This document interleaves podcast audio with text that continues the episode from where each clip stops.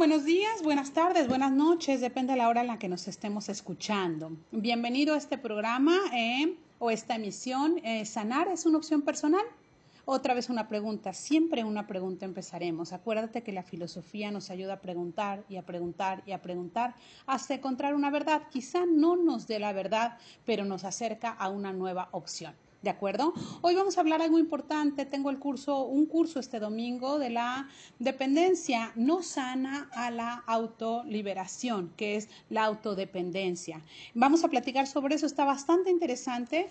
Eh, debido a que varias personas lo han tomado o lo quieren tomar, voy a hacer un pequeño resumen hoy del tema que estamos tratando. Espero que sea de tu interés.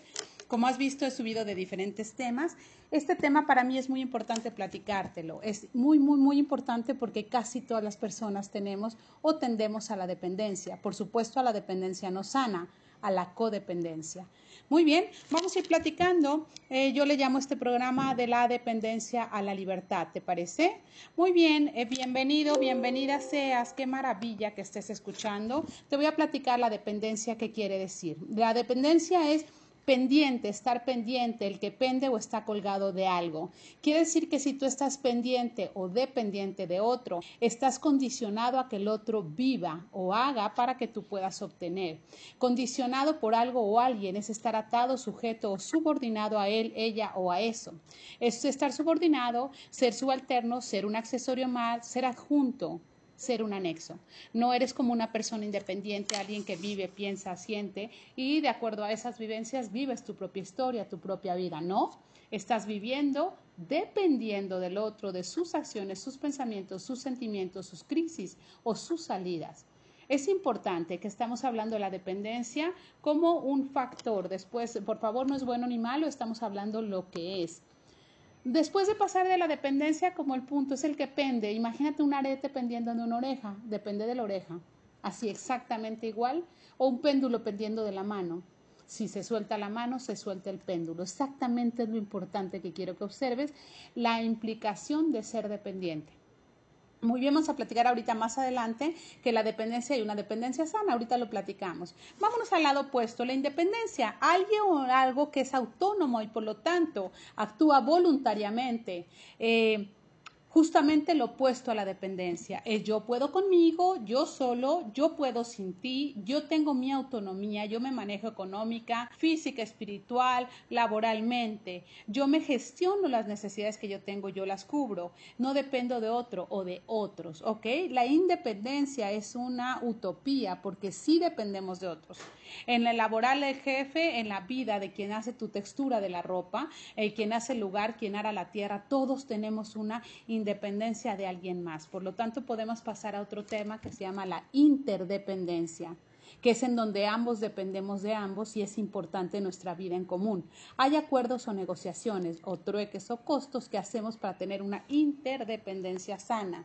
Entonces pasamos de recuerdo de la dependencia, el que pende, al que no quiere nada y no, no depende de nadie, se lo maneja solo, y después la interdependencia, que es el punto en común donde tienes una negociación en donde es ganar, ganar. ¿De acuerdo? Cuando hablamos de ganar, ganar es súper importante, no es un cliché. Si tú y yo somos pareja o socios o hermanos o amigos, y si yo gano y tú pierdes, los dos perdemos porque yo te pierdo a ti. Igual si tú ganas y yo pierdo, los dos perdemos. Entonces, si ganamos, ganamos, ganamos. Y si perdemos, perdemos, ganamos, porque estamos en un acuerdo en común. Exactamente esa es, pues, una ley muy buena para el equilibrio y manejar una dependencia sana, ¿te parece? Muy bien, estamos tomando estos tres puntos. Te sigo platicando rapidísimo. La dependencia sana inicia en la crianza de la familia. Esta desde determina como un, un patrón de vida. Eh, la especie humana dependemos realmente de un papá, una mamá, un tutor o alguien que nos alimente los primeros años de nuestra vida. Somos seres completa, total y absolutamente dependientes de un tercero. Por eso es tan importante la dependencia sana. Estos padres, madres o tutores nos van a cuidar no solo en el alimento, sino nos van a nutrir no solo en eso, sino en todos nuestros conocimientos, nuestra vida. Vamos a ver, a oír y a sentir a través de sus ojos y su visión Por eso es tan importante cómo nos relacionamos con padres o con madres. Ahí no tenemos ningún control, chicos, ningún control. Lo que yo mamo, literalmente, lo que yo tomo es lo que voy a vivir. Después lo vamos a ir filtrando, siete, ocho, nueve años, vamos a irlo filtrando y entonces vamos a entrar a nueva etapa. Pero hoy es tomo lo que hay, no puedo elegirlo, lo bueno y lo no tan bueno o lo malo tomo todo lo que hay. El padre o la madre no pueden ser selectivos ni me pueden enseñar. Como íbamos diciendo, exactamente como vamos tomando de papás, los estilos parentales, hay muchos, yo quise explicarles algunos para que ustedes se vayan ubicando en ellos. Estando o no estando el padre o la madre, por supuesto, hay una información que te van dejando y que vas tomando de esto. El abandono, el rechazo, la injusticia, la humillación, la traición, incapacidad de atenderte por una alta edad o por una baja edad de paternalización, o sea que no puede atenderte.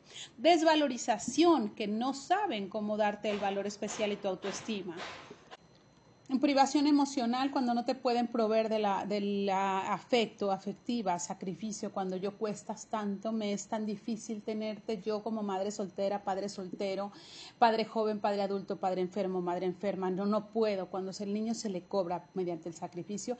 Y otro que es más doloroso, el punitivo, el que es juicioso, moralista, castigador, esos son estilos parentales que hemos tomado desde la infancia y desde ahí vamos a empezar a ver los ojos. A través de esos ojos, como yo te decía, o de esos oídos, vemos el mundo, claro, con huellas de dolor bastante importantes. ¿De acuerdo?